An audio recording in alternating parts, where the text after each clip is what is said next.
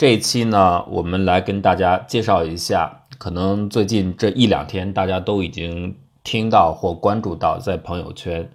在很多的公众号也许都看到了啊，人工智能现在开始向着人类智慧的最高领地，帮助我们来解决数学证明上的难题。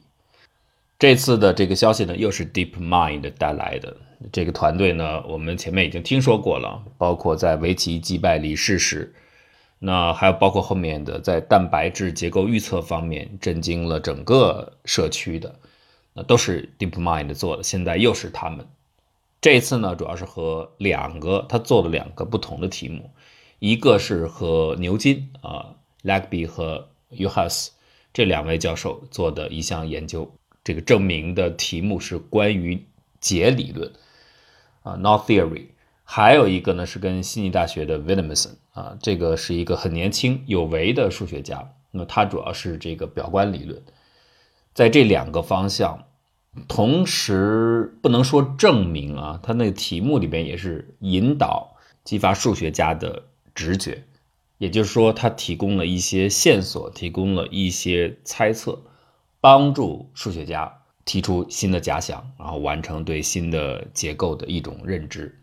这个其实是他主要做的工作，并不是他独立的进行了证明。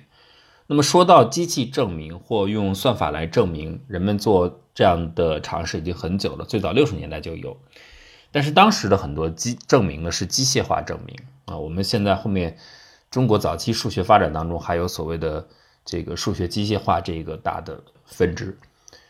但是早期的这些证明啊，确实是步骤性、程序性很强的。我们可以这么来说，它其实就是人类把大量的工作都完成之后呢，在计算量方面遇到很大的障碍的时候，可以交给机器来解决。其实它主要解决的是一个高强度的计算问题，就整个的步骤都已经完成了，只是说量太大，我们不能再以人类的能力，不能在很短的时间内把它做完。那就交给计算机做，计算机全部跑完之后，我们只要确保它这个程序不出问题，我们就可以宣布，哎，取得证明了。或者呢，是在另外一些简单的，有一些像形式推导等等方面，这个都是机械属性比较强的，步骤性比较严密的，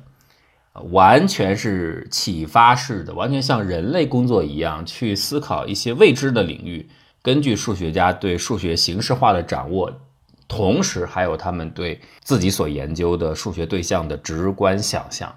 在想象力和形式能力之间啊，做一个综合，最后得到一些结果。这是数学家，是我们人类的独有的本事，计算机好像没有。那么，为什么这一次 AI 进行计算机的辅助证明引起这么大的轰动？很多人说这是第一次，它开始有创建性的证明。道理就在这里，它摆脱了之前的这种方式。尽管他仍然还是只是对数学家给出了一些线索、一些建议，不是完全的把整个证明给做完了，或者是自己提出了一个很重要的猜想。但是这些线索你也可以认为是一个小的猜想，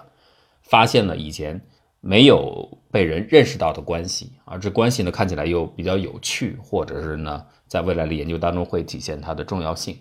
哎，这样的就使得这个工作呢变得非常的有意义。我们来跟大家简单的介绍一下他这个工作的内容啊。刚才说了，他其实是分别的和牛津大学的两位数学家主要解决的是绳结理论，那么和 w i l m s o n 悉尼大学主要解决的表观理论。他们自己的这个 DeepMind 说的这个工作呢，就这两项工作其实用的是通用的框架啊，它解决的其实是一类的问题。哪类问题呢？就是我们说有一个数学对象 A。然后还有一个数学对象 B，我们试图在这两个对象之间建立某种联系。当然了，这两个对象一定都是非常复杂的，也就是说，凭我们人类的大脑的脑力，很难直接的就去看出它们有什么关系，或猜测它们有什么关系。如果它不够复杂的话，非常简单，比如数据量很小的话，人直接看出来，那就没有什么用不到 AI 来施展自己的能力了，就是特别复杂。它应该有一些关系，但是具体是什么关系不清楚。那么我们干脆就把它抛给智能算法，然后由 AI 来去挖掘是不是有这样的关系，最后再交给数学家去看我们现在提出的这个是否确实成立。他提出了一个框架，但是具体实现上肯定跟你所研究的题目还是有关系的啊。因此，包括它的数据集的制定，它的具体的分析的规则，这个是因题而异的。不过，整个的框架算是通用性比较强的，都是研究 A 属性的数学物体和 B 属性的数学对象之间的连接，这两个都是。那么，对于 Williamson 的这个题目啊，就是所谓的表观理论，这个是关于线性对称的理论。那很重要的就是它里边所有的构建块都是不可约的啊，这个是表观理论最重要的一个目的啊。包括我们所说的傅立叶分析，它的基本频率就是不可约的。这里边呢，这个 DeepMind 这次要挑战的就是卡斯丹卢兹迪克多项式或者多项式 KL 猜想。这个猜想呢，其实已经很久了，四十多年，目前没有证明，有部分的进展。那么我们不去。管这个猜想具体的内容了。简单的来说，它其实就是指出对称群当中两个元素的这个多样式。KL 就是关于这样的对称群里边的两个元素的多样式啊，这样的一个多项式和未标记的 Brat interval 啊，叫做 Brat 区间啊，你不用管这个概念具体怎么定义的。简单来说，它其实就是在几何上就是一个有向图带方向的一个图。这两个之间就多项式和一个有向图，它们中间有联系，但是到底是怎样联系的，存在一个什么样的关系，其实人很难去直接处理。原因就是在于，一般来说，这个非平凡的 KL 多项式，它对应的 Brat interval 是非常非常大的一个图，这个图太大了，维度太高了，我们很难凭脑力去想象出来。所以这两个之间的多项式和图的对应关系怎么来处理？那么这个呢，就是他们研究的第一道题目。第二道题目呢，和牛津合作的这个题呢，就是绳结理论。结理论呢，我们之前给大家讲过，它其实早期有很多拥趸了，包括像提出电磁方程的麦克斯韦，他早期就是很支持绳结理论的，因为非常有趣，而且呢，绳结好像可以根据它的一些特性来进行归类，所以呢，当时以开尔文勋爵为代表，他们有些人就认为。可能我们所发现的元素周期表，是不是它的本质就是一种绳结？当然不是拿绳子达成的结了，是底层的一种结状的结构。刚好呢，好像可以排列成表格一样。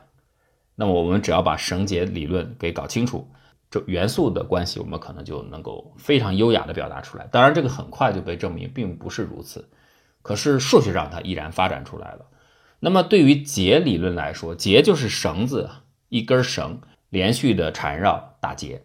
但是它和我们所说的打一个死结呀，或者一个蝴蝶结不一样，它那个绳结呢是形成圈的啊，要封闭起来。最大的一个问题就是结和结之间到底是什么关系？比如说，你现在我现在给你一个圈绳，你把它弄成一个结的样子，那极有可能你看起来摆在桌子上的两个结。表面上看起来外观很不一样，但是你会发现，我把其中的一个结通过连续的抽动摆动啊，但是你不能切割断啊，不能把这绳子给弄断再重新粘起来，这个不允许。连续的对它进行变形，然后对它进行收缩或者是放大之后，能够从原先结的形态 A 变到另外一个形态 B，而 A、B 直接看起来好像很不一样，可是连续变形能够变过去，那么 A 和 B 其实是同一个结。我们会发现，到结到到复杂到一定程度的时候，也就是它主要的一个衡量它复杂的指标，就是它的交叉数，就是两个绳子，你从顶上看下去，是不是存在一个交叉点？呃，这个根据交叉点的个数，就可以判断这个结是不是很复杂。当然还有一些别的啊，根据它的这个股数也可以来，呃，决定这个绳结是不是很复杂。两个看起来完全不一样的结，实际上。你会发现它们其实是同一回事儿，就是它们变形是可以进行等价的连接的。那因此呢，研究绳结理论的人最想做的一件事就是，我想搞清楚到底哪些外观看起来特别不一样的结，实质上在变形意义下它是统一的，可以变成同样的样子。那我能不能找出一个表达的方法，或者说一种特征，就来描述绳结？你给我一个你具体的现在的外形，我能算。算出来就像身份证一样，我把这个结的身份证算出来，然后你再给我另外一个结，我也算一下它对应的身份证 ID 号，结果我一看，这俩结虽然外表不一样，但是身份证是一样的，我就知道它俩其实一回事儿，在数学上可以证明或确保它们两个连续变形可以得成一致的结果。这个问题的核心呢，就等于去求一种不变量。那这个所谓的不变量怎么来定义它呢？最常见的有各种方法啊，比如说你可以定义为多项式，或者是用整数或一个实数来表达，或者呢是用一种几何形来表达，这就是最常见的类型。特别是多项式，大概是研究的最重要的重点。如果这个不变量呢？是可以精确的区分不重不漏，就是你给我两个绳结，我一算它的不变量多项式完全一样，我就可以确保它们两个是一回事儿。而且呢，当你再给我两个绳结，它们算出来的多项式不一样，那绝对不会出现它们两个不变量明明不一样，但实际上绳结又可以被证明是等价的情况，不会有这样的重复，既不重复也不会漏，这个就是完美的不变量。但是现在我们找不到啊，我们只能退而求其次。去找到相应的区分度更好的不变量啊，这个主要的是多项式，这是解理论研究的重点。同时呢，也有几何不变量，所以我们大概就是两种不变量：几何不变量和呃代数不变量。那么它们两者之间有没有可能一种连接关系？有没有一种隐藏的对应关系？哎，这个就是很有兴趣的，可以研究的一个对象，特别适合于用。AI 来挖掘这种未知的但数据很庞大的隐藏的关系，并且呢，它底层刚好也有一个几何形态，就是那个绳子的结，我们可以来形成这个数学的外形，就是很多很多的顶点啊，很多很多的节点，我们来构建这个外形。所以你看呢，这两道题目呢，的确在底层上是有共通性的，都是研究两类不同的数学对象。那么一个呢是研究有向图复杂的有向图和多项式的关系，另外一个其实也是研究一个图和多项式的关系。呃我们就以这个绳结理论这个问题为例，来跟大家说明一下它大致的挖掘的过程，它是怎么做的。笼统的来说呢，应该是分三步。第一步呢是先进行一个监督学习，这是有监督的完成的，有监督的就是有人为的干预的。啊，把参数啊，或者把中间的步骤要有人来介入的。无监督的呢，当然就是完全自主进行的。无监督呢，就自动化程度最高，但实际上呢，大量的问题你真的让它无监督去做，没有完全没有人的输入和知识在里边的话，它效果的确会很差，而且效率可能也很低。那么第一阶段呢是有监督的，这个监督学习什么呢？其实就是研究两个大的数据集 x、z 和 y、z 之间的关系。X z 和 y z 都是大型的数据集，就是我们所说的那两个前面讲的两种数学对象啊，都很庞大。那么你默定的假设是它们之间存在着一种关系，但目前人类还不知道啊，所以我来挖掘它。那因为我们前面所说的这个大型的框架，其实你都可以把它视为一个图式的对象啊，因为 x z 呢取的代表这个集合的顶点数、边数，然后还有呢体积和表面积，所以它实际上是在一个。Z2 空间啊，另外呢，这个 YZ 呢是代表面数啊，Z 的面数，所以呢，二者之间既然是点线面，那么精确的就吻合于欧拉的公式所描述的这个数量关系。但我们要的不是这个关系，我们要挖掘里边隐藏的，其实在大多数情况下是一个非线性的映射。那因此呢，我们第一步呢，先生成这个初始的数据集 XZ 和 YZ，把它组成对儿。呃，关于采样问题呢，就是你这个 z 呢，到底是怎么来构造你的 x z y z？你基本的这个参数样本从哪里取？如果我们认为 z 呢是全体的可能空间，是它的全空间一个大 Z 的话，我们一般来说很少能够从整个空间来恰当的符合它的密度去采样，情况是未知的嘛，所以我们一般就先人工的指定若干种集合，就相当于是在 PZ 当中去采样。我们在有限的样本里边，先去做这个探索，去研究这个数量关系，我们去挖掘它们 x 和 y 之间是不是有啊一种映射存在。假如说在这个有限的特定样本里边证实是对的，那再去探索整个全空间大 Z 当中是不是所有的这个关系都成立。所以最初的采样就采用的是最原始的、最一般的方法——均匀采样就行了。呃，前 n 个项均匀选择就可以了。那么下面呢，这个 Z 采样完成以后呢，XZ、YZ 这个数据对就有了。有了之后呢，就要去尝试挖掘它的关系。这个里边呢，我用的就是非常传统的、非常经典的方法，用神经网络来做监督学习就可以了。那么用这个传统方法呢，主要是两个好处。第一个呢，基础的方法它适用性越广，就是你因为你也不知道到底 X 和 Y 是怎样类型的数据。那么它这次的例子是这两道题。对吧？一个是 KL 猜想，另外一个是绳结理论当中这个所谓的几何不变量和代数不变量的关系。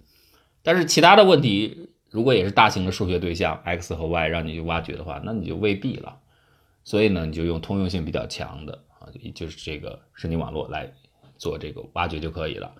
再有一个呢，神经网络的好处是因为现在有很成熟的框架，如果这个数原始的数据集里边有一些。固有的几何特性，比如说有不变性、有对称性，可以削减数据规模的话，那这个有现成的应用方法，我们直接拿来用就可以了啊。所以呢，这个就用它。我们第一步呢，先把 x 和 y 之间的映射，当然这是个近似映射啊，谁也不知道你挖出来的那个映射是不是就是真的代表 x 和 y 之间准确的对应关系。首先有没有这个关系都不知道，我们只是假设它有。其次呢，是你初始建立起来这关系，恐怕也不代表那个真实的关系。但是为什么还是先去这样做，而不是完全从头的来呢？原因就在于我们可以来对比。如果我们预先想定出，就是预先设定出的这个近似值，假如它最后带来的我们挖掘出的知识，明显的超出了从随机的情况开始得到的这种结论的话。那就证明我们最开始引入的这个猜想是相当有道理的，它完全超过了一般随机性的水平。既然是有道理的，那我们假定 x 和 y 之间有关系，那就是相当合理的。如果它两者之间没关系，那你从一个人为想定的、人为强行加给它的一个近似值 f，从这个开始应该没有区别嘛，对吧？如果 x 和 y 真的没关系的话，好，现在呢，既然他们你的假设引入的这个近似值。确实呈现出强大的一个区别的话，那就是他们的确是有关系的，而且你的近似值跟这个背景的真实值是比较接近的。这点呢，主要就是让研究者啊、数学家有信心。好，这个关系挖掘出来之后，第二步呢就是进行归因 （attributing），这个是一个常见的操作了，我们就不去细讲了，因为归因有特别多的方法，比如说逐步向前的特性选择呀，然后这个特征的覆盖呀。然后权重注意力分析等等都有。那么在 DeepMind 的这个工作里边，他们用的是一个非常呃简单的方法，是用基于梯度的分析，就类似于呃统计里边常用的敏感度分析。所谓的敏感度分析，就是我这儿有一个因变量，然后它有一些参变量，比如说参变量有四个，那么哪个会对我最后的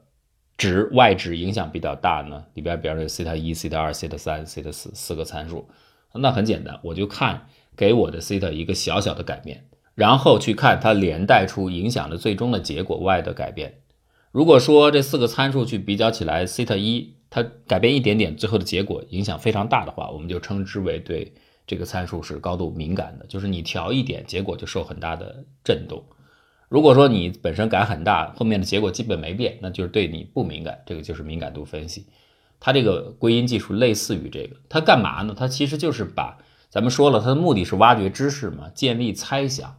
那你猜想当中就有很多不同的问题，当中有很多的数学项，具体的一些变量。好，你就把这些变量都拿出来，一个一个去做敏感度分析，看看到底谁对你所呃假设引入的那个近似的 f，谁对它有比较强烈的敏感度。那你想想，如果这样的一个变量，极大程度的影响呢？你所设定的这个 f 的话，那就说明这个二者的关系一定受这个量的影响很大。那它一定是我所尝试挖掘这两者的知识里边，它肯定在里边要占有一席之地，就是它得参与。所以我只要把敏感度进行一下排序啊，如果敏感度非常低的，或者说叫归因的时候啊，这归因呢就是一个结果多个原因，那么不同的这多个原因，谁在最后的结果当中？呈现的比重比较大，例如我举个例子，我们现在的这个二氧化碳排放减排，它的排放当中这么多因素，有交通的，有建筑的，工业生产的，居民生活的，哎，到底哪个因素造成的二氧化碳排放量比重大？这个叫归因啊。不同的国家、不同的地区、不同的地方，可能它归因的结果不一样。有的地方可能工业厉害，有的地方尾气厉害啊，对吧？那你根据你的数据来进行归因，这个不是人去拍脑子想的，也也拿数据来说话。所以这个归因就是在做这件事情的多因少果的时候，来给这个所有的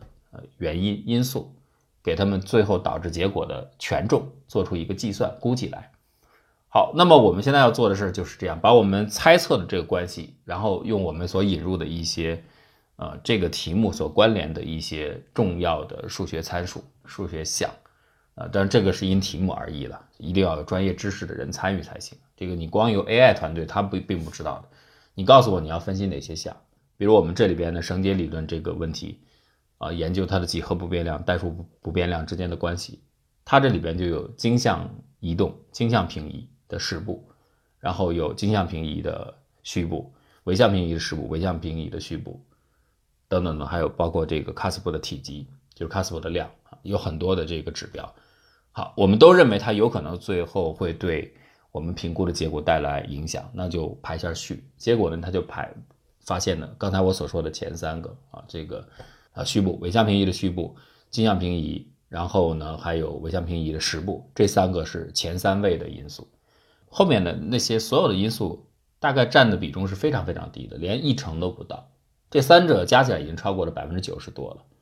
那所以其实呢，我们可以认为后面的因素你可以扔掉，哎，这个就是归因的好处。后面那个太细微的影响我们就不要了，哎，所以我们可以认为就是这三个变量决定了整个这个关系。如果他们三个决定关系的话，那我们就可以挖掘他们三个这三个具体的参变量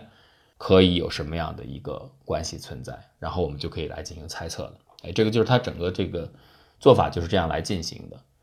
而这个过程里边是有人参与的，有数学研究者参与的，他会进行一些整理啊，所以整个这个 AI 的做法呢，它并不是全程由计算机完成的。比如说，